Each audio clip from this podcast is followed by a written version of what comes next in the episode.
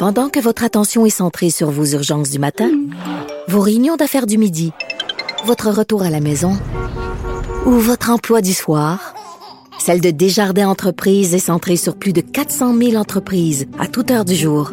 Grâce à notre connaissance des secteurs d'activité et à notre accompagnement spécialisé, nous aidons les entrepreneurs à relever chaque défi pour qu'ils puissent rester centrés sur ce qui compte, le développement de leur entreprise. La Banque Q est reconnue pour faire valoir vos avoirs sans vous les prendre. Mais quand vous pensez à votre premier compte bancaire, tu sais, dans le temps à l'école, vous faisiez vos dépôts avec vos scènes dans la petite enveloppe. Hmm, C'était bien beau. Mais avec le temps, ce vieux compte-là vous a coûté des milliers de dollars en frais, puis vous ne faites pas une scène d'intérêt. Avec la banque Q, vous obtenez des intérêts élevés et aucun frais sur vos services bancaires courants. Autrement dit, ça fait pas mal plus de scènes dans votre enveloppe, ça. Banque Q, faites valoir vos avoirs. Visitez banqueq.ca pour en savoir plus. Cube Radio. Sophie Durocher. Sophie Durocher. Sophie Durocher. Mon nom est Sophie Durocher. Sophie Durocher. Des opinions éclairantes qui font la différence. Cube Radio. Bonjour tout le monde, bon lundi, j'espère que vous avez passé une bonne fin de semaine. Si vous avez passé euh, une bonne fin de semaine, peut-être que votre semaine commence moins bien quand vous lisez dans le journal, par exemple, que la réforme de la loi sur les langues officielles va permettre aux entreprises de compétences fédérales de se soustraire à la nouvelle charte de la langue française. C'est euh, ce que euh, Sonia Lebel, qui est ministre responsable des relations canadiennes et de la francophonie canadienne, a dénoncé vraiment en mettant le point sur la table quand elle a analysé donc dans le détail cette réforme de la loi sur les langues officielles. Ça veut dire que par exemple une compagnie comme Air Canada qui est soumise donc euh, qui est une loi une, entreprise pardon de compétences fédérales peut décider comme ça si ça y tente de se soustraire à la charte de la langue française. Alors moi j'adore la réponse de la ministre Sonia Lebel qui a accordé un, une entrevue à nos collègues euh, du journal et elle s'adresse à Ottawa en disant ne vous mêlez pas de nos compétences sur le territoire du Québec, bas les pattes, on est parfaitement capable de s'occuper du français et de s'occuper aussi de la minorité anglophone. Moi, des ministres comme ça, j'aime ça, qui mettent les points sur les i, qui mettent les points sur la table. Quand j'ai vu l'attitude combative et euh, affirmative de la ministre Sonia Lebel, j'ai poussé un admiratif. Ben voyons donc. De la culture aux affaires publiques. Vous écoutez Sophie Durocher. Cube Radio. Vous savez, de ces temps-ci, on n'a pas énormément de bonnes nouvelles entre euh, la pandémie, la situation euh, en Ukraine, mais vendredi, on a eu quand même une petite lueur d'espoir et un petit rayon de soleil à travers euh, tous les nuages. Cette nouvelle qu'on attendait depuis dix ans, le blogueur saoudien Raif Badawi, dont la famille vit ici même au Québec, il a été libéré donc vendredi après avoir passé dix ans en détention en Arabie saoudite. Sauf que maintenant, la question se pose. Euh, il a été aussi condamné à ne pas pouvoir quitter le pays pendant dix ans. Euh, donc, est-ce qu'on va pouvoir faire pression sur ce régime-là, sur l'Arabie saoudite, pour le, le faire euh, libérer, en fait, de cette interdiction de voyager? On va parler de tout ça avec quelqu'un qui a défendu le dossier de Raif Badawi euh, pendant des mois. C'est Alexis Brunel Duceppe, qui est député du Lac-Saint-Jean pour le Bloc québécois. Monsieur Brunel Duceppe, bonjour. Bonjour, Madame Durocher. Alors, on a vu évidemment la réaction d'Ensa Faïdar, euh, l'épouse de Raif Badawi qu'on a interviewé ici souvent sur les ondes de, de, Cube Radio. On a vu sa réaction, on a vu la réaction des enfants de Raif Badawi euh, vendredi. Vous, comme politicien, vous êtes aussi euh, un citoyen, vous êtes aussi un, un, humain. Votre réaction vendredi quand vous avez appris la, la libération de Raif Badawi? Ben, j'ai, j'ai littéralement sauté de joie. C'est Ensaf qui m'a appelé là avant que la, la nouvelle devienne publique. Euh, puis j'ai parlé aux enfants aussi vendredi. Euh, je suis quand même assez proche euh, de la famille. Oui. Que je porte le dossier depuis un certain temps. Et je pense que vous l'avez dit, Madame Durocher, dans votre préambule. Vous avez parlé d'espoir. Eh ben, c'est exactement ce dont Terad, le fils de, de Raif, m'a parlé hier quand je suis passé les voir à Sherbrooke. il m'a parlé d'espoir. Et, et, à ce moment-là, je pense que ça faisait longtemps qu'il y en avait plus ou moins de l'espoir dans le dossier de Raif. Et juste ça, ça va faire une différence énorme pour la suite des choses. Maintenant, la suite des choses, c'est évidemment, ça devient notre focus principal. Là.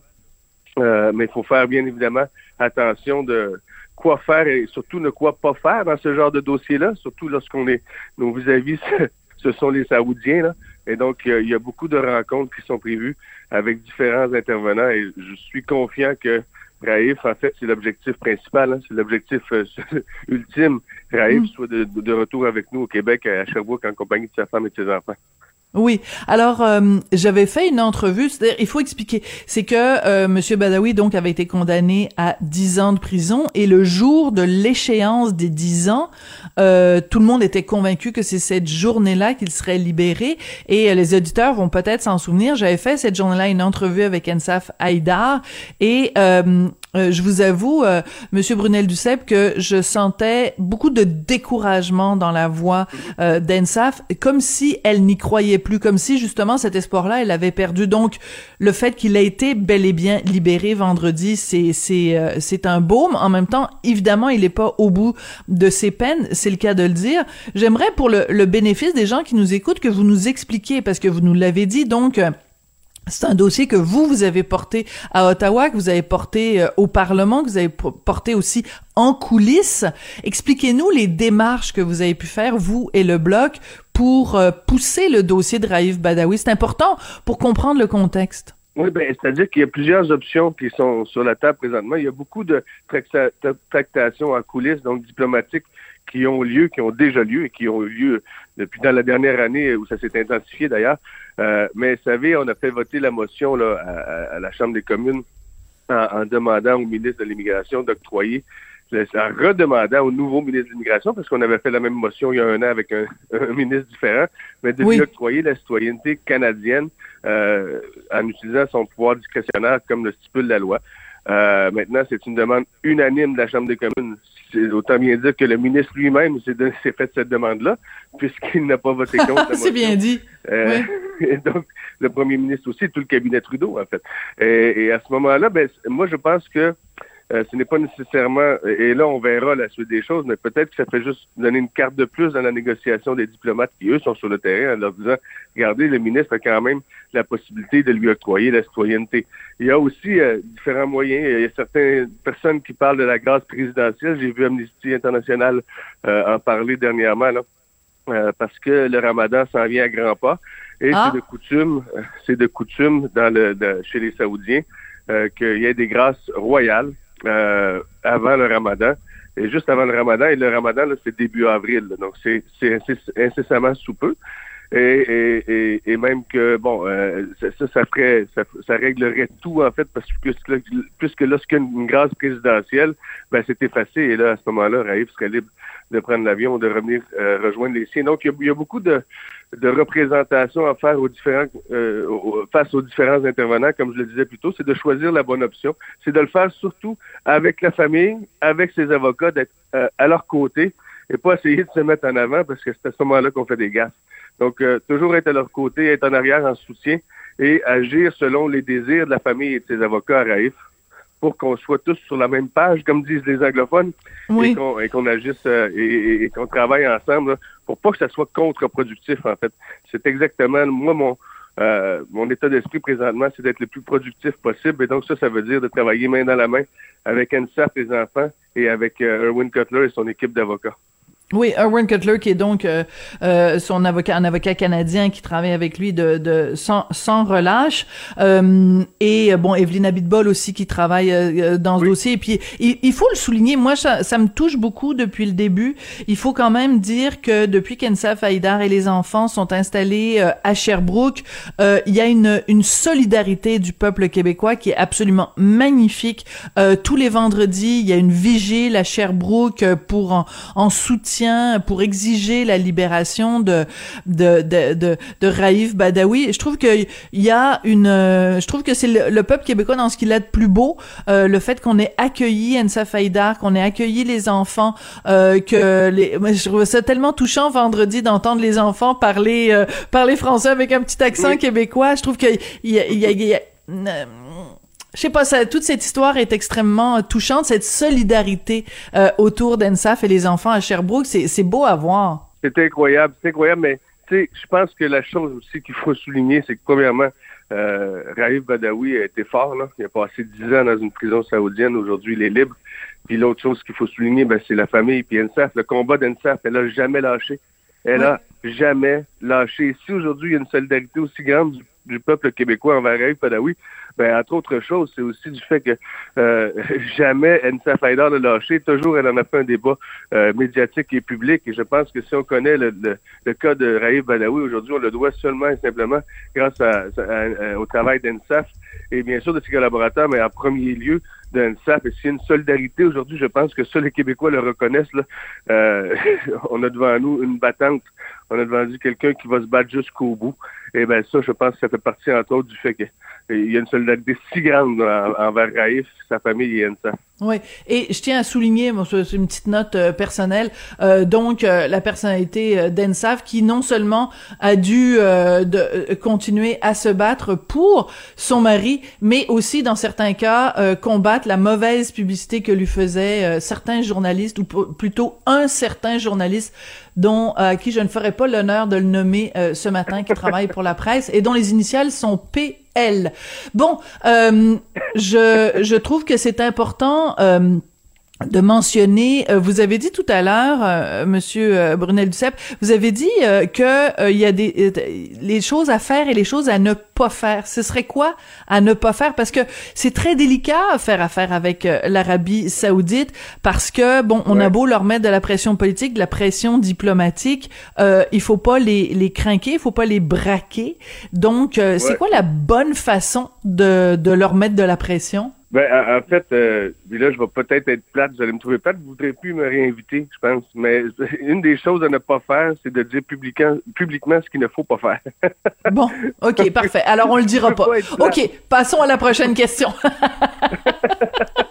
OK, donc on, on, croise les doigts, on espère en effet de un travail sur deux fronts, c'est-à-dire donc cette possible euh, grâce euh, royale dont vous nous avez parlé qui a, a, lieu normalement avant le Ramadan, puis de l'autre côté, il faut quand même aussi que le gouvernement Trudeau euh, mette euh, que, que les les les, les bottines suivent les babines. Parce que à partir du moment où unanimement le Parlement pardon a, a demandé qu'il ait la citoyenneté, il faut qu'il l'obtienne cette maudite citoyenneté. Ben, ben, tout à fait. Je pense que ça, dans le dossier, là, présentement, et les conservateurs et les libéraux, là, ça déchiraient leur chemise lorsqu'ils étaient dans l'opposition dans le dossier de Raif, et lorsqu'ils sont arrivés au pouvoir, les deux, hein, les deux partis. Euh, c'était silence radio. Là. Justin Trudeau s'est même déplacé jusqu'à Sherbrooke pour aller faire quelques selfies avec la famille euh, lorsqu'il était dans l'opposition. Euh, depuis ah, qu'il est rendu au pouvoir, de, ben oui, puis ça, il y a des il y a des euh, il y a des comptes rendus de ce qu'il disait en chambre, là, des verbatimes de ses questions. Puis lorsqu'il était dans l'opposition jusqu'en 2015, là, euh, il a déchiré sa chemise, il est allé les voir à Sherbrooke. Euh, c'était son dossier, là. Et puis, euh, ah. soudainement, lorsqu'il est devenu premier ministre, silence radio du côté des libéraux. Donc, ça, c'est pas surprenant. c'est malheureux, mais c'est pas surprenant. maintenant, ça ne veut pas dire qu'on ne lâche pas. S'ils veulent profiter du fait que de la libération de Raif pour agir, poser des actions et soudainement changer le cours de l'histoire puis le cours des choses. Ça va me faire plaisir. Moi, je suis pas là pour lancer des roches. La seule, la, seule raison pour laquelle je fais de la politique dans la vie, moi, c'est pour faire des choses. C'est pas pour être quelqu'un, c'est pour faire, faire des choses. Et dans le dossier de Raif, moi, peu importe qui seront les partenaires impliqués, si en bout de ligne, ça veut dire Raif qui se retrouve à Sherbrooke avec NSAP et les trois enfants, ça sera mission accomplie. Euh, brièvement, parce qu'il nous reste un tout petit peu de temps, euh, la situation en Ukraine est terriblement inquiétante et ce qui est aussi inquiétant, c'est la, la, lenteur bureaucratique euh, euh d'Ottawa. Euh, quel genre de pression vous pouvez faire au Bloc québécois pour que pour accélérer les choses en Ukraine pour les gens ben, qui veulent immigrer ici au Canada? On a, on, a, on a, quand même pris une posture de collaboration avec le gouvernement dans ce dossier-là de l'immigration depuis le début en proposant des choses. Euh, malheureusement, on voit des, des, aberrations, comme les ambassades qui sont ouvertes de 9 à 5 du lundi au vendredi, puis fermées sur l'heure du midi, alors qu'il y a l'afflux de réfugiés en Europe le plus important depuis la Deuxième Guerre mondiale. C'est pas le maudit bon sens. Euh, maintenant, euh, le ministre de l'Immigration, je pense qu'il a une oreille attentive. La preuve, c'est qu'il a mis dans son plan une des demandes du bloc qui était celle de, de euh, de prolonger automatiquement là, les permis euh, de séjour des Ukrainiens qui étaient déjà en sol euh, canadien et aussi de faire en sorte que les, les, les, Ukrainiens qui allaient arriver ici allaient avoir un permis ouvert de travail pendant deux ans. Mais bref, Moi, je pense que ça prend absolument un pont aérien présentement. Nous lisons des avions pour être prêts lorsque les visas sont émis dans deux semaines. Ça va arriver en masse. Je dis au ministre, négocier avec les compagnies aériennes. Vous les avez sauvés pendant, pendant la pandémie avec les aides gouvernementales. Ils vous en doivent une. Nolisez des avions. Soyez prêts parce que ça va arriver assez rapidement. Très intéressant comme proposition. Euh, en effet, l'idée d'un pont euh, aérien. Alexis Brunel euh, Duceppe, vous l'avez dit, vous n'êtes pas allé en politique pour euh, être quelque chose, mais pour faire quelque chose. toujours intéressant de vous parler. Vous êtes député de Lac-Saint-Jean pour le Bloc québécois. Merci beaucoup, Monsieur Brunel Duceppe. Merci beaucoup, Madame Durocher. Pendant que votre attention est centrée sur vos urgences du matin, vos réunions d'affaires du midi, votre retour à la maison ou votre emploi du soir, celle de Desjardins Entreprises est centrée sur plus de 400 000 entreprises à toute heure du jour. Grâce à notre connaissance des secteurs d'activité et à notre accompagnement spécialisé, nous aidons les entrepreneurs à relever chaque défi pour qu'ils puissent rester centrés sur ce qui compte, le développement de leur entreprise. La Banque Q est reconnue pour faire valoir vos avoirs sans vous les prendre. Mais quand vous pensez à votre premier compte bancaire, tu sais, dans le temps à l'école, vous faisiez vos dépôts avec vos scènes dans la petite enveloppe. Hmm, C'était bien beau. Mais avec le temps, ce vieux compte-là vous a coûté des milliers de dollars en frais, puis vous ne faites pas une scène d'intérêt. Avec la Banque Q, vous obtenez des intérêts élevés et aucun frais sur vos services bancaires courants. Autrement dit, ça fait pas mal plus de scènes dans votre enveloppe, ça. Banque Q. Faites valoir vos avoirs. Visitez banqueq.ca pour en savoir plus. Ici Ricardo. Et Émilie, marchand d'IGA. On a envie de vous inspirer à bien manger. À moins de 5 la portion. Suffit de repérer les produits valeurs sûres et de les cuisiner avec une de nos recettes. Les valeurs sûres, c'est bien pensé, hein? Bien sûr! Détails sur IGA.net. Sophie Durocher. Une femme distinguée qui distingue le vrai du faux. Vous écoutez Sophie Durocher. Cube Radio. Les rencontres de l'heure. Marie-Claude Barrette et Sophie Durocher. La rencontre Barrette du Rocher. Bonjour Marie-Claude Barrette. Bonjour Sophie. Euh, Sophie, on parlait la semaine dernière euh, d'une femme enceinte qui était à Mariupol, euh, la ville qui a, qui a été assiégée en fait par les Russes en Ukraine, où entre autres il y a un hôpital qui a été détruit, un hôpital pédiatrique où il y avait une maternité et on voyait cette femme qu'on sortait euh, sur une civière de fortune et euh, on apprend qu'elle est décédée. En fait, c'est toi qui m'as appris qu'elle était décédée, Sophie, puis ça m'a vraiment... Euh, je, trouve que c'est comme un, un symbole de cette guerre qui n'a aucun sens. De voir une civile, une femme enceinte, et et tu sais, quand on a euh, bombardé l'hôpital, on le savait, là, je veux dire, les Russes le savaient que c'est un hôpital pédi- pédiatrique, et on l'a fait quand même. Alors, il y a... euh, y il y a une l'horreur dans cette image-là. L'horreur, ouais. Oui. De savoir Parce qu'on est en avait. Hum, Excuse-moi, oui, oui, non, c'est ça, c'est qu'elle avait euh, cette image-là, on en avait parlé longuement ensemble parce que pour nous et pour bien des gens, c'était l'image de trop, c'est-à-dire que bon, on, on, on- évidemment le- le- les, les horreurs de la guerre, on est capable de les imaginer, mais cette image-là, on pensait jamais que les Russes iraient jusque-là. Ils ont, ils ont comme commis l'irréparable. Et euh, on avait vu cette femme blessée, puis je sais pas, moi, dans ma tête, je me disais, bon, ben, elle, elle est blessée, mais ils ont réussi à l'évacuer, donc euh, elle va pouvoir accoucher tranquillement de son enfant. Et donc, euh, quand j'ai vu aujourd'hui que, que- qu'elle était morte, je, je me suis dit tout de suite, il faut que j'en parle avec Marie-Claude, parce que c'est comme un, un- un coup au cœur. euh, vraiment, quelle, quelle résilience, ce peuple-là. Je sais pas comment ils font pour, euh, pour garder le cap euh, avec ce genre de nouvelles-là. Ben oui, puis euh, on apprenait aussi en fin de semaine qu'il y a un journaliste américain Oui. euh, qui a été assassiné, Renaud Brent, qui avait 50 ans. Son collègue a eu une balle. Il, il était dans une voiture. Il y a un Ukrainien qui était avec eux euh, qui, qui a été tiré aussi. Ils ont été tirés, mais ils sont pas décédés. Euh, il s'en allait tourner pour... euh, il, fait un- un- il faisait un, un documentaire sur les réfugiés. Euh, et et c'est ça, on voit que c'est vrai. Il savait que c'était un journaliste aussi. là Absolument. quand il- Alors ça, ça c'est pas censé arriver. Donc on peut voir juste. En fait, on, on, on ne sait pas jusqu'à où ils vont s'arrêter quand on voit qu'ils frappent sur des immeubles résidentiels. On voit aussi qu'ils se rapprochent des frontières de la Pologne. Puis moi, j'avais envie de te dire, tu sais, je parle avec des amis, je parle avec des collègues, puis on arrive à parler d'autres choses parce que, justement, avec toutes les mesures de déconfinement, il y a comme un, une légèreté qui s'installe, mais en même temps qu'on essaie de profiter de, de, de, ces nouvelles mesures, en fait, qui en fait de ces, de ces mesures plutôt qui disparaissent. Mm-hmm. Il reste qu'il y a un fond d'insécurité. Moi, je l'ai remarqué quand on se projette dans quelques semaines, quelques mois. Ouais, mais là, on entend tout le temps Ouais, mais là, ça va dépendre. Je sais pas si je vais aller là-bas. Je sais pas si je vais partir en voyage. Ça va dépendre. Et quand on dit ça va dépendre, mais ça va dépendre de ce qui se passe en Ukraine. Et, et, pourtant, c'est un conflit qui est récent. Là, on parle de quelques semaines, mais on est tous conscients quelque part qu'il pourrait y avoir une troisième guerre mondiale. C'est, écoute, moi je trouve ça terrifiant. C'est terrifiant pour euh, pour nous comme adultes mais, mais, mais comment on fait pour ne pas transmettre cette, cette, euh, cette terreur-là à, à nos enfants? Parce que, je veux dire, euh, on, on, fait la même chose avec nos enfants. Tu sais, on dit, bon, ben, qu'est-ce qu'on va faire cet été en famille? On essaye de se projeter.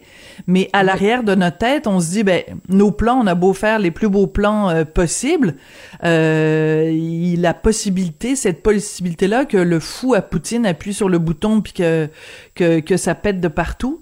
Euh, elle est là, cette possibilité-là, et ça, c'est terrifiant. Oui, puis là, ben, comme il se rapproche des frontières de la Pologne, euh, on se dit c'est la, la minute que, que, la Pologne sera touchée, euh, tout vient de changer pour cette guerre-là. On touche un pays de l'OTAN.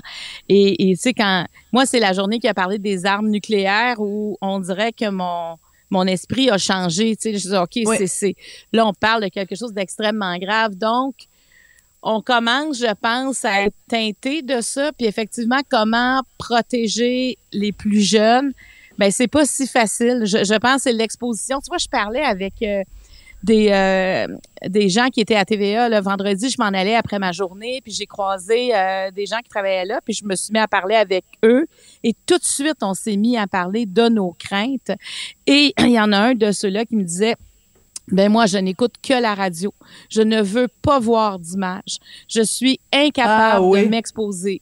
Et il y en a un autre qui m'a dit, ben moi, ma blonde m'a dit d'arrêter de suivre l'information parce que je suis en train d'en faire une obsession. Puis il dit, je, regardais mes enfants puis je me disais, mais c'est quoi leur avenir? Ça fait que sa blonde, elle dit, là, c'est assez. Là, tu vas vivre ton moment présent. Ça fait que je pense que des fois, il faut faut se couper de certaines choses, euh, mais en même temps, c'est difficile parce que c'est partout présentement la guerre, c'est partout, partout. Alors c'est c'est quelque chose, moi je trouve qui est difficile à gérer parce que oui, on a envie de se projeter, mais dès qu'on se projette, on arrive vite à cette barrière-là. On arrive vite à dire oui, mais si je m'en vais, euh, parce que comme les, les voyages sont, sont permis, c'est moi j'ai quelqu'un de près de moi qui s'en va euh, à Paris. Ah oui. Puis là, elle était là, je vis dans le déni je, je, je vis dans le déni parce que je sais que ça pourrait être annulé, tu sais, parce que... Ça, elle veut pas le savoir. elle, veut pas savoir. Je dis, oui, mais c'est quand même à risque. Et moi, j'étais vraiment pas la bonne personne. Je dis, oui, mais c'est quand même à risque. Non, arrête. Elle dit, je vis dans le déni parce que sinon, je passerai pas au travers. Elle dit, si j'y crois encore trois semaines, mais ce trois semaines-là, au moins, je vais en profiter. Puis si j'annule, j'annule. Mais si j'annule tout de suite, ça va me démolir en dedans. Ça fait deux ans que je veux y aller. Euh, je pense qu'elle a de la famille. En tout cas, c'est tout ça pour dire qu'on on, on, on, fait bien des analyses sur comment la COVID euh, nous a transformés depuis deux ans, puis c'est bon de le faire parce que effectivement, ça nous a transformés, mais il y a quelque chose qui est pas réglé dans notre. Euh, euh c'est pas vrai qu'on est revenu calme, c'est pas vrai que euh, on n'est pas dans un état de stress. Je, je trouve que cet état de stress là est encore pire parce qu'on dirait que on peut rien faire présentement. Tu sais, on peut pas. Avant, on pouvait, mettons, la COVID, tu peux te protéger. On avait des, des choses qu'on pouvait faire concrètes. Là, présentement, c'est difficile de trouver qu'est-ce qu'on peut faire. Ben c'est l'impuissance, c'est sûr. Et euh, mais il y a une chose aussi, je pense qu'on a euh, développé avec la pandémie, c'est que euh, ces deux années-là où on a été bon à différents degrés confinés, à différents degrés isolés, à différents degrés éloignés de nos amis, de nos proches, de notre famille, je pense que d'une certaine façon, ça nous a donné aussi une sorte de pulsion de vie, c'est-à-dire de de, de réaliser l'importance de vivre pleinement sa vie. Donc cet ami-là dont tu parles, qui dit ben moi je vis dans le déni, puis ça fait deux ans que j'ai pas voyagé, puis ce voyage à Paris, je vais le faire. Euh, je, je, peux comprendre ce sentiment-là parce que euh, pendant deux ans on a vécu sous une espèce de, de cloche de verre, Puis, euh, je veux dire, on peut pas se permettre de constamment remettre à plus tard parce que il, tu sais, il y a juste maintenant, je vais juste te donner un exemple qui, qui, peut paraître une drôle de comparaison, mais un de mes amis assez proches euh, est décédé euh, il, y a, y a quelques il y a quelques jours, ça fait même pas deux semaines, euh, est, décédé d'un cancer qui vraiment s'est éternisé ça pendant un an, un an et demi, presque deux ans, et ben je veux dire tous ses proches, tous les proches de David, on a tous eu la même réaction de se dire, ben, si la vie nous donne une opportunité, on va pas la prendre, on va la prendre, on va pas se dire, euh, bon, ben là, on va remettre ça plus tard, ou on n'a pas les moyens, ou on n'a pas ci, on n'a pas ça. Je pense qu'on a vécu collectivement le choc de, de se dire, ben, la mort est, est, proche, proche, proche, donc euh, il faut, il faut en profiter au maximum. Tu penses pas que on a euh, cette urgence-là de vivre à cause de la pandémie? Complètement. Mais c'est ça, on a cette urgence-là de vivre, mais on dirait qu'il y, y, a comme un mur. Donc, je pense que la, la technique d'y croire, que, que, que, ma, que mon ami me, me parlait.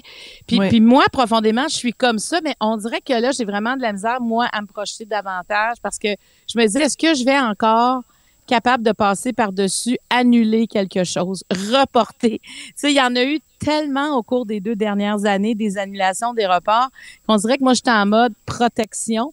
Puis aussi le fait qu'il y a une guerre à quelque part, on dirait que j'ai pas envie, moi, de quitter mon lieu. J'ai comme un besoin d'être avec ma gang encore plus. C'est, euh, comprends. Peut-être que ça va évoluer différemment, mais c'est quand même la première fois qu'on est confronté à une possibilité. Puis là, je veux pas faire peur aux gens, mais il reste que c'est quand même une possibilité euh, qu'on rentre en guerre. Tu sais, j'ai de la difficulté à ça, être dans un déni par rapport à ça. Mais mm. ce que je pense qui est important, c'est de s'en parler, de s'écouter, de pas justement de pas juger ceux qui y croient. Puis je trouvais ça beau quand elle dit garde, laisse-moi y croire. Si j'y crois encore trois semaines, ben, moi je suis sur mon nuage pendant trois semaines et je me projette. Je dis, tu as bien raison, vas-y, c'est bien correct. Tu, tu m'enverras des photos, moi ça va me faire du bien. exactement, exactement.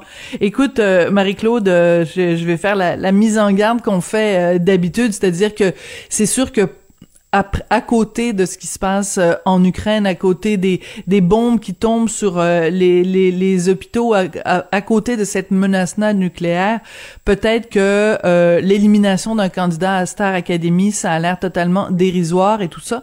Mais en même temps, on a besoin aussi de se changer les idées. Et une façon dont on change les idées, c'est en regardant le variété de Star Academy. Et on peut pas passer à côté de cette, histoire-là parce qu'il y a vraiment des gens qui sont scandalisés euh, que euh, Audrey Louise a été euh, éliminée. Toi, évidemment, qui suis aussi les variétés, comment t'as réagi quand elle a été bon d'abord quand elle a été mise en danger, comment t'as réagi? Ben ben moi déjà j'étais pas bien à ce moment-là parce que faut savoir que Christelle qui qui était il était trois il était trois en mise en danger. Il y avait Éloi Christelle Audrey-Louise. Euh, Éloi, c'est ce jeune homme de 16 ans des îles de la Madeleine euh, qui a un charisme complètement fou. Euh, c'est un beau, un beau garçon, vraiment. Là. Le genre idéal. ah oui, oui, oui, oui. Il y a, il y a quelque chose d'intemporel dans ce gars-là. Tu sais, il, ah, je, je l'aime beaucoup. Christelle, euh, qui est une maman d'une d'une petite fille, Elisabeth, qui a deux ans, euh, et on le à l'académie sa petite fille est venue la voir. Elisabeth, euh, pas Elisabeth, mais euh, Christelle a un talent, mais complètement euh, fou. Je veux dire, c'est drôle parce qu'à l'académie, elle fait très sage, mais quand elle arrive sur une scène, elle possède la scène. Tu sais, elle mm. s'illumine vraiment Beaucoup sur une scène. Elle, oui, elle assure. Et je, dis ça parce que c'est important parce que je trouve que dans les galas, souvent, il y a des problèmes de justesse. Et elle, elle assure. Comme Audrey-Louise, euh, qui est vraiment une, euh, tu sais, plusieurs la voyaient déjà comme gagnante de Star Academy. Euh, c'est vraiment une fille qui a aussi, qui est moins par, par rapport à Christelle, je trouve, qui est moins théa euh, qui est moins puissante sur une scène, mhm. mais qui vocalement, écoute, elle est d'une justesse incroyable. Quand elle a fait tous les cris, les SOS avec Marie-Denise Pelletier. C'est vrai. Pour moi, c'était un moment d'anthologie. C'était incroyable. Elle était solide. On dirait qu'il s'est passé quelque chose en elle. Tu dis, OK, c'est cette Audrey-Louise-là qu'on voudrait voir toujours. Donc, déjà, de les mettre les trois en, en, euh, sur le voyant en danger, moi je me disais mais qu'est-ce qui va se passer? Parce que je me suis posé une petite question Audrey-Louise a une petite fille, Alice, qui Écoute, elle est tout petite. Elle commence, on le à l'académie, elle se tourne sur le côté. Elle, a quelques mois parce que elle est arrivée à Star Academy, puis c'est un choix déchirant à faire pour elle et sa famille. Bien elle sûr. regarde, vas-y. Et là, je me dis, est-ce qu'elle ça, c'est très, très personnel, c'est ma théorie, là. Est-ce qu'elle, est-ce qu'elle voulait retourner chez elle voir Ah. sa petite fille? Je me suis posé cette question-là. Est-ce qu'on l'a mis en danger finalement en disant, bon, si elle part, ben, elle ira retrouver sa petite fille. Parce que j'ai de la misère à comprendre pourquoi on a décidé de mettre ces trois personnes-là en opposition la même semaine. Je veux dire, surtout les deux filles, Christelle et Audrey-Louise, ce sont les deux voix les plus solides de l'académie. Et si on a mis Christelle en danger, c'est qu'elle avait oublié des la la la dans une. euh, C'était la raison. Alors tu sais, moi je. C'est faible, c'est faible tout. comme argument. Ah oui, c'est ça. Ah, ça oui. Moi, j'étais pas d'accord du tout. Moi, dans mon salon, ça allait pas bien. Là. Je. Ça allait pas bien. Donc c'est dé- dé- déjà t'étais pas contente que euh, ces trois, ce soit ces trois-là qui soient mis en danger, mais en plus que ce soit Audrey Louise qui a été éliminée. Écoute, moi je, Ah. j'ai regardé ça hier soir euh, et, euh, et, euh, et et je, et je regardais aussi la réaction sur les médias sociaux. Écoute, euh, ce que je voyais passer le plus souvent, c'était on vient de voir partir la gagnante de Star Academy. Beaucoup beaucoup de gens pensaient vraiment que c'était elle qui allait gagner. Donc euh, il y a il y a il y a comme une une colère là. Les gens sont furieux de ce choix là. Ben, c'est bien trop tôt pour quitte sérieusement. Je veux dire, elle, elle aurait dû au moins être dans la finale. Là. Ouais. et- et je pense même, moi, que les gars-là vont en souffrir sérieusement parce que on a besoin de gens qui ont des voix très justes, qui peuvent aller dans plusieurs répertoires parce que pour tenir toutes les pièces qu'ils font, là, ça prend du monde qui, qui sont, tu sais, qui soutiennent ça. Elle était un des piliers. Donc, je, je, parce que bon, moi, je me dis toujours, les mises en danger, là, ils décident qui va être là, tu sais, puis qui a plus de chances de se faire éliminer. On se, il y a de la politique à quelque part, là, pas de la politique sûr. comme élire quelqu'un, mais ils font des choix. Il y a ça, ça, il y a, je veux dire, Il y a des stratégies, c'est sûr. Oui. Ben, tu sais, même quand ça a commencé, euh, la mise, quand Lara, la semaine dernière, quand elle a parlé aux jeunes dans l'après-gala pour leur dire qui sera, euh, tu sais, le lendemain en évaluation, puis de l'évaluation, ils décident qui sera en danger. Tu sais, elle a quand même dit à Jérémy, ah ben, Jérémy, t'as fait quelques petites erreurs, mais ça va être correct pour toi. On va, on va te, on va te donner un repos. Et Marie-Lie, à côté, qui a de la épuisée, elle, ils la mettent en danger, finalement, euh, la mettent en évaluation. Finalement, le lendemain, il la trouvait trop fatiguée pour la mettre en danger.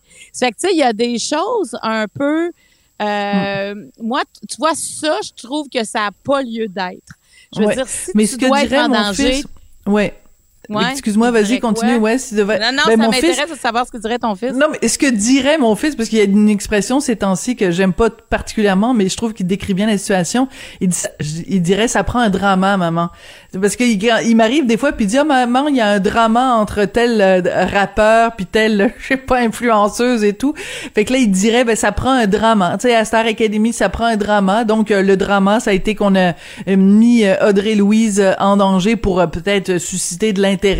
Puis là il se trouve que c'est elle qui est éliminée. Donc écoute euh, on va voir la suite Ben, des choses, mais, plate, en tout cas. mais je trouve ça intéressant ta théorie.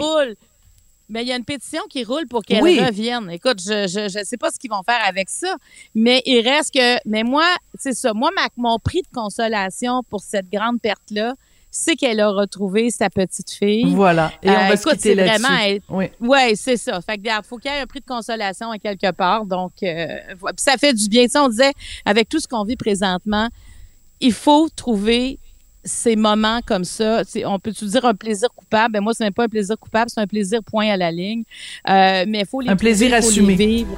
Un plaisir assumé. Il faut pas bouder ça aucunement parce qu'il faut quand même euh, rester euh, présent dans ce qui se passe autour de nous malgré tout. Absolument. Merci beaucoup Marie-Claude et à demain. À demain, merci. Pendant que votre attention est centrée sur vos urgences du matin, vos réunions d'affaires du midi, votre retour à la maison ou votre emploi du soir, celle de Desjardins Entreprises est centrée sur plus de 400 000 entreprises à toute heure du jour. Grâce à notre connaissance des secteurs d'activité et à notre accompagnement spécialisé, nous aidons les entrepreneurs à relever chaque défi pour qu'ils puissent rester centrés sur ce qui compte, le développement de leur entreprise. La Banque Q est reconnue pour faire valoir vos avoirs sans vous les prendre. Mais quand vous pensez à votre premier compte bancaire, tu sais, dans le temps à l'école, vous faisiez vos dépôts avec vos scènes dans la petite enveloppe. Hmm, C'était bien beau. Mais avec le temps, ce vieux compte-là vous a coûté des milliers de dollars en frais, puis vous ne faites pas une scène d'intérêt. Avec la Banque Q, vous obtenez des intérêts élevés et aucun frais sur vos services bancaires courants. Autrement dit, ça fait pas mal plus de scènes dans votre enveloppe, ça. Banque Q. Faites valoir vos avoirs. Visitez banqueq.ca pour en savoir plus. Ici Ricardo. Et Émilie, marchand d'IGA. On a envie de vous inspirer à bien manger. À moins de 5 la portion. Suffit de repérer les produits valeurs sûres et de les cuisiner avec une de nos recettes. Les valeurs sûres, c'est bien pensé, hein? Bien sûr! Détails sur IGA.net. Avertissement. Cette émission peut provoquer des débats et des prises de position pas comme les autres. Vous écoutez Sophie Durocher.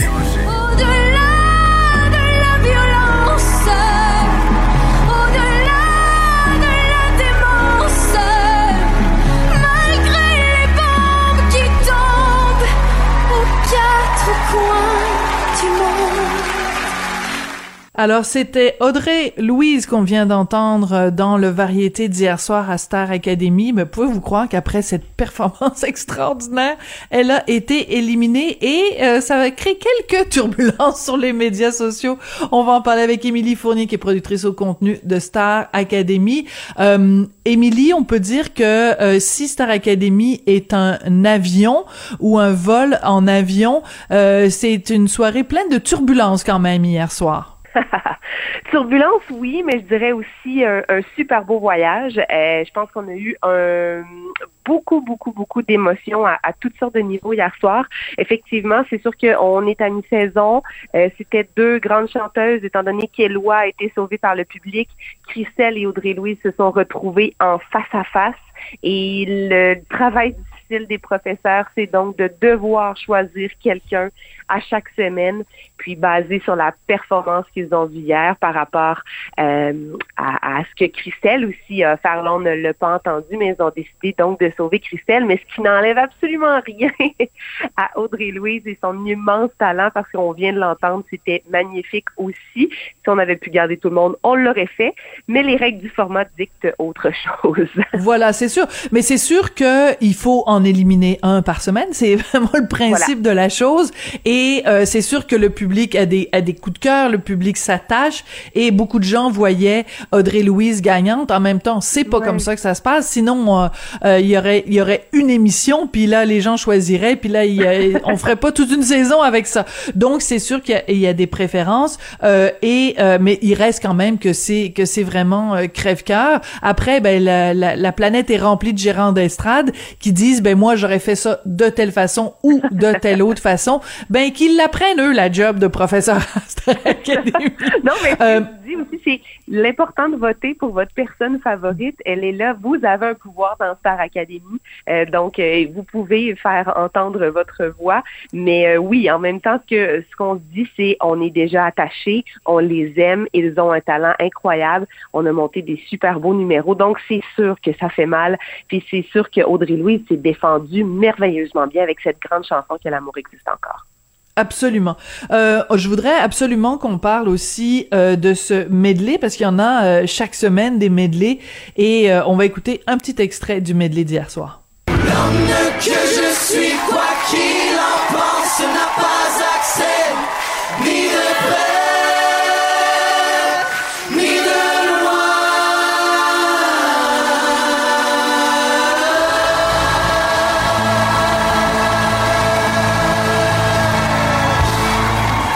C'est bon jusqu'à la dernière goutte, comme une certaine marque ah. euh, de café. Donc, ce medley du répertoire de Jerry Boulet. Je vais répéter ce que je t'ai déjà dit euh, à quelques reprises les autres semaines, de voir des tout jeunes académiciens qui reprennent comme ça le répertoire. Euh, bon, c'est pas c'est pas le Moyen Âge non plus, mais, mais ça remonte à il y a quelques années d'un homme aussi immense, d'un interprète aussi immense que Jerry Boulet. Ça fait chaud au cœur de voir ce, ce, ce pont entre les générations. Ah oui, c'était magnifique. Et on l'a vu hier, justement, ces artistes qui ont partagé la scène avec nos jeunes.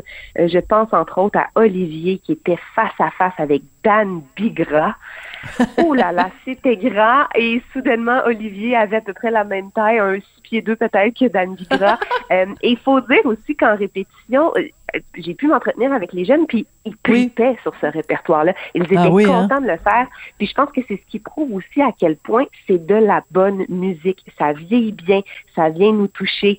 C'est une parlure qui n'existe pas ailleurs que ces Ouais. textes de Jerry.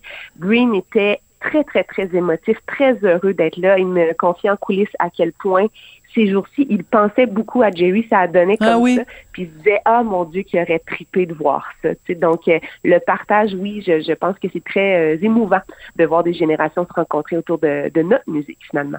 Alors, la tâche n'était pas évidente pour Pierre Lapointe parce que la semaine dernière, euh, Mitsu euh, nous en avait mis vraiment plein la vue et ben c'était extraordinaire comme directeur artistique. Il, c'est les- le, le répertoire des années 80, euh, le côté comme cabaret et tout ça, c'était vraiment euh, quel euh, quel quel moment de télé. Vraiment, et quels arrangements musicaux pour nous faire comprendre à quel point ces chansons-là n'ont absolument rien de quétaine ou de plaisir coupable Oui. ou de quoi que ce soit.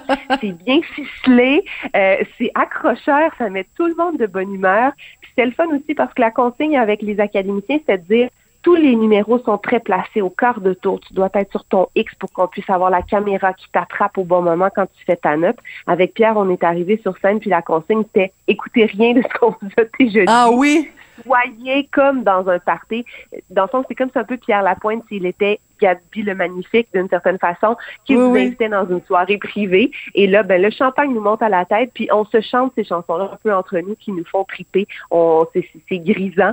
Euh, et que dire, c'est ça, des arrangements musicaux et du Urban Science Brass Band, qui est le, le, le band déambulatoire, là, qui a fait les arrangements un peu à la Nouvelle-Orléans pour les trois dernières chansons, accompagné en plus des arrangements d'Antoine Graton. Donc, pour euh, un, un fan de musique comme est euh, Pierre Lapointe, comme on le connaît, et un fan aussi de, de euh, comme on le disait dans son CV vidéo, c'est-à-dire de nous faire voir les choses d'une autre façon. Absolument. Je trouve qu'il nous a bien eu. C'était très habile. Et je suis très contente, euh, Émilie, que tu mentionnes le nom d'Antoine Graton, qui, qui a fait un boulot de directeur musical à Star Academy. Et euh, c'est important de, de mentionner son nom. Il est peut-être pas toujours sous les projecteurs, mais il, il fait un boulot absolument extraordinaire à Starac euh, tous les tous les dimanches pour les variétés. Merci beaucoup, Émilie Fournier. On a déjà hâte euh, aux variétés de la semaine prochaine.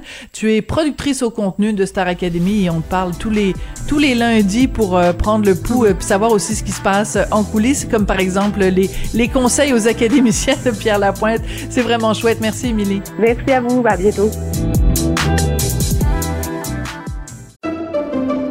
Pendant que votre attention est centrée sur vos urgences du matin, vos réunions d'affaires du midi, votre retour à la maison ou votre emploi du soir, celle de Desjardins Entreprises est centrée sur plus de 400 000 entreprises à toute heure du jour. Grâce à notre connaissance des secteurs d'activité et à notre accompagnement spécialisé, nous aidons les entrepreneurs à relever chaque défi pour qu'ils puissent rester centrés sur ce qui compte, le développement de leur entreprise. La Banque Q est reconnue pour faire valoir vos avoirs sans vous les prendre. Mais quand vous pensez à votre premier compte bancaire, tu sais, dans le temps à l'école, vous faisiez vos dépôts avec vos scènes dans la petite enveloppe. Hmm, C'était bien beau. Mais avec le temps, ce vieux compte-là vous a coûté des milliers de dollars en frais, puis vous ne faites pas une scène d'intérêt. Avec la Banque Q, vous obtenez des intérêts élevés et aucun frais sur vos services bancaires courants. Autrement dit, ça fait pas mal plus de scènes dans votre enveloppe, ça. Banque Q, faites valoir vos avoirs. Visitez banqueq.ca pour en savoir plus. Ici Ricardo. Et Émilie, marchand d'IGA. On a envie de vous inspirer à bien manger. À moins de 5 la portion. Suffit de repérer les produits valeurs sûres et de les cuisiner avec une de nos recettes. Les valeurs sûres, c'est bien pensé, hein? Bien sûr! Détails sur IGA.net. De la culture aux affaires publiques.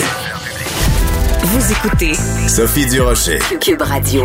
Il y a deux ans et quelques jours, le premier ministre François Legault, vous vous en souvenez, disait, ben c'était le 13 mars 2020, il disait on va mettre le Québec sur pause à cause de la pandémie. Bien sûr, euh, il pouvait plus y avoir de, de pièces de théâtre ou quoi que ce soit euh, qui se passait sur les scènes. Et la le premier spectacle qui avait été annulé en mars 2020, c'était Mademoiselle Julie qui devait être présentée au théâtre du Rideau Vert avec Magali Lépine Blondeau dans le dans le rôle titre. Eh ben, deux ans plus tard, la pièce peut enfin être présentée devant public. Ça va commencer demain, donc le 15 mars, au théâtre du Rideau Vert, dans une mise en scène de Serge Denoncourt qui est au bout de la ligne. Bonjour, Monsieur Denoncourt, comment allez-vous? Bonjour Sophie, vous allez bien? Oui, je vais très bien. Puis je suis contente de voir que vous vous alliez bien aussi. Euh, on peut peut-être se reporter il y a deux ans, Monsieur Denoncourt, quand le coup près est tombé sur toutes les activités sociales, culturelles, économiques au Québec. Comment vous avez absorber ce choc-là de devoir euh, annuler Mademoiselle Julie avant même qu'elle ait pu rencontrer son public? Eh bien, euh, la réponse courte, c'est très, très, très mal. Oui. Euh, on savait pas ce qui se passait. Euh, on avait travaillé très, très fort parce que c'est deux très, très grands rôles excessivement difficiles. On avait fait 200 heures de répétition. Et puis, on a eu notre répétition générale et tout s'est arrêté au Québec. Et euh, deux ans plus tard, on le reprend, mais moi, j'étais persuadé qu'on le reprendrait jamais. Que ce ah oui? verrait jamais le jour. Ouais, j'étais euh, le plus pessimiste de tous. Euh, à l'époque, M. Legault disait dans trois semaines, on va réouvrir et tout ça. Et j'avais dit à la directrice du Rideau Vert, ben, rien va ouvrir normalement avant deux ans. Et tout le monde me trouvait bien, bien pessimiste. Euh, et moi, j'étais sûr de mon coup et je m'étais pas tellement trompé, malheureusement. Ben, vous êtes bon parce qu'en effet, si vous aviez prévu deux ans, c'est que c'est arrivé quasiment jour pour jour. C'est fou quand même de se dire, le 13 mars, on met le coup près. Deux ans plus tard, le 15 mars, les, les, les comédiens montent sur scène. Je trouve c'est très important ce que vous venez de dire, euh, Monsieur Denoncourt, de dire que ça, c'est des heures et des heures de travail parce que je pense que pour beaucoup de gens qui nous écoutent, qui sont pas familiers évidemment avec la façon dont ça se passe au théâtre, ils ont peut-être tiqué quand ils vous ont entendu dire 200 heures de répétition. On, ne mesure pas le travail que ça représente monter sur scène. Mais ça, c'est les 200 heures que j'ai passées avec les comédiens, avec l'équipe. On parle pas évidemment de tout le temps qu'ils ont pris pour apprendre leur énorme texte, hmm. euh, de tout le temps que j'ai pris moi pour concevoir le spectacle. C'est un an à l'avance en général. Donc, euh, et puis moi, c'était un rêve, c'était un des rêves de ma vie de monter Mademoiselle Julie. Donc, il y avait beaucoup de trucs euh, ensemble que quand un coup près est tombé, on était mais complètement euh, sonné. Euh, on savait pas trop quoi faire avec ça. On comprenait pas comme tout le Québec, comme comme la planète, ce qui se passait. Euh, et moi, je suis un pessimiste de nature, donc j'étais certain que Mademoiselle Julie ne verrait jamais le jour. Donc, autant il y a deux ans, ça a été vraiment une peine, on peut dire ça comme ça, une douleur, un deuil. Autant le fait de monter sur scène maintenant, ça va être euh, une bonheur et, et une joie indicible. Vous venez de nous dire à quel point c'était important pour vous, c'était un rêve de monter Mademoiselle Julie, donc une pièce, euh, un classique hein, du Suédois Auguste Strindberg. Pourquoi c'était important de monter cette pièce-là et pas une autre, Monsieur Denoncourt? Ben moi, j'ai une passion, une vraie passion, euh, la direction d'acteur. Et c'est probablement dans le, répertoire une des pièces les plus difficiles à jouer pour les deux comédiens principaux, David Boutin et Magali Lépine Blondeau en l'occurrence. Euh, c'est excessivement complexe. C'est une relation toxique. Euh, ça, ça finit assez mal. Euh, euh, mais comment on se rend du point A au point B, c'est toujours difficile. Beaucoup de grands metteurs en scène y ont touché, dont Bergman, par exemple. Et tous les metteurs en scène se questionnent comment, comment on va faire, comment on fait? Il y, a, il, y a, il y a des milliers de versions de Mademoiselle Julie. J'avais très, très envie de, de, de, faire la mienne et de passer beaucoup de temps à diriger des comédiens, à essayer de comprendre ce qui porte Mademoiselle Julie et Monsieur Jean à avoir de tels agissements, un peu sadomasochiste, un peu, euh, un peu toxique, euh, comment ça se passe dans leur tête. Euh, C'était vraiment un rêve pour moi à l'âge que j'ai, un test. Oui, oui. Oui, un test. je suis capable de monter Mademoiselle Julie. Pêchement, on va avoir la réponse euh, demain. Euh, et, et, et, bon, dans les jours, évidemment, qui suivent. Monsieur Deloncourt, il y a euh, 23 ans de ça, euh, j'étais allé au théâtre de Katsu et j'ai vu une des pièces qui a peut-être été les plus euh, émouvantes pour moi, une des pièces qui m'a le plus rentré dedans. C'était Je suis une mouette, non, ce n'est pas ça. C'est un spectacle que vous aviez monté autour de la pièce La mouette de Tchekhov Et dans votre interprétation, dans votre adaptation de cette pièce-là, vous nous parliez entre autres des relations que les comédiens entretiennent avec un rôle ou, que les comédiens entretiennent avec le théâtre. Et la raison pour laquelle je fais ce rappel historique-là, c'est que euh, Magali Lépine-Blondeau euh, a dit dans différentes entrevues à quel point euh, ce deux ans de pandémie pendant lesquels elle a eu le temps de réfléchir à son personnage, ça a fait en sorte que quand elle va le jouer à partir de demain, ça va être complètement différent de la Magali qui l'aurait joué il y a deux ans. D'après vous, qu'est-ce qui a changé chez Magali Lépine-Blondeau? Euh, c'est vrai pour Magali, c'est vrai pour David Boutet aussi, puis euh, c'est un dire qu'il y a Kim Despatie dans la distribution. Euh, je ne sais pas ce qui s'est passé. moi, quand on est revenu en répétition après deux ans, mais vraiment deux ans presque sans se voir d'ailleurs, euh, je me suis dit bon, on repart à quoi? On repart de zéro. Ils vont être rouillés. Ils vont, ils, Mademoiselle Julie, Monsieur Jean vont être loin d'eux. Et il s'est passé un truc assez incroyable en répétition. Ils sont arrivés, ils étaient meilleurs. Ah. Euh, et moi et eux, on attribue ça à tous ces déposés, euh, toute la direction d'acteurs que j'ai fait. Ces personnages-là se sont déposés et ils ont organiquement, on va dire, je ne sais pas, pendant cette pandémie et ces nombreux confinements, ils ont intégré leur personnage. Et là, euh, moi, j'étais très, très impressionné par, euh, par eux euh, lors du retour en salle en disant, OK, on repart pas à zéro, on continue, on va plus loin. Hmm. très intéressant. C'était déjà pas mal à l'époque. Et là, moi, c'est parmi les grandes, grandes interprétation que j'aurais vue dans mes spectacles à moi. Je sais pas si le public va être d'accord avec moi, euh, mais c'est une espèce de, cadeau presque qui m'est fait euh, de voir mes acteurs, mes personnages aller si loin euh, dans un travail d'acteur. vous dites que Magali et David étaient meilleurs quand vous les avez retrouvés dans la salle de répétition. Vous, est-ce que vous êtes devenu meilleur? Est-ce qu'il y a quelque chose qui a changé chez Serge Denoncourt pendant ces deux années-là? non, Étrangement, non. Euh, j'ai fait un spectacle en France entre-temps, euh, euh, une comédie musicale. Euh, je travaille sur d'autres projets. Euh, et puis, tu sais, on s'était dit, cette pandémie va nous rendre plus résilients. Et non, pas du tout. Je suis toujours aussi impatient. Je suis toujours aussi explosif. j'ai toujours les mêmes exigences non. Alors, euh, je sais pas. J'espère. Eux, ça les a rendus meilleurs. Moi, je suis resté exactement pareil. Mais c'est intéressant que vous me fassiez cette réponse-là parce qu'elle est très franche, elle est très directe à votre image et ça me fait penser un peu à Michel Houellebecq, euh, le, grand auteur français. On lui avait posé la même question pendant la pandémie et puis il avait dit ben vous faites pas d'illusions là, c'est pas vrai, l'être humain ne va pas changer parce que euh, il a connu une, pandémie. Donc vous êtes un peu dans dans, dans cet même état d'esprit là. Ah, mais je suis complètement dans cet état d'esprit, c'est-à-dire que après deux ans de pandémie, euh, le monde est ben, le monde, en tout cas l'Ukraine euh, est, est, en guerre. Euh, je trouve pas qu'on est plus qu'on est des êtres humains plus conciliants, plus aimants. Je, je trouve pas. Non, au contraire, il y a beaucoup, beaucoup d'impatience dans la société face aux vaccinés, aux non vaccinés, aux masques, aux non masques. non, Vraiment pas.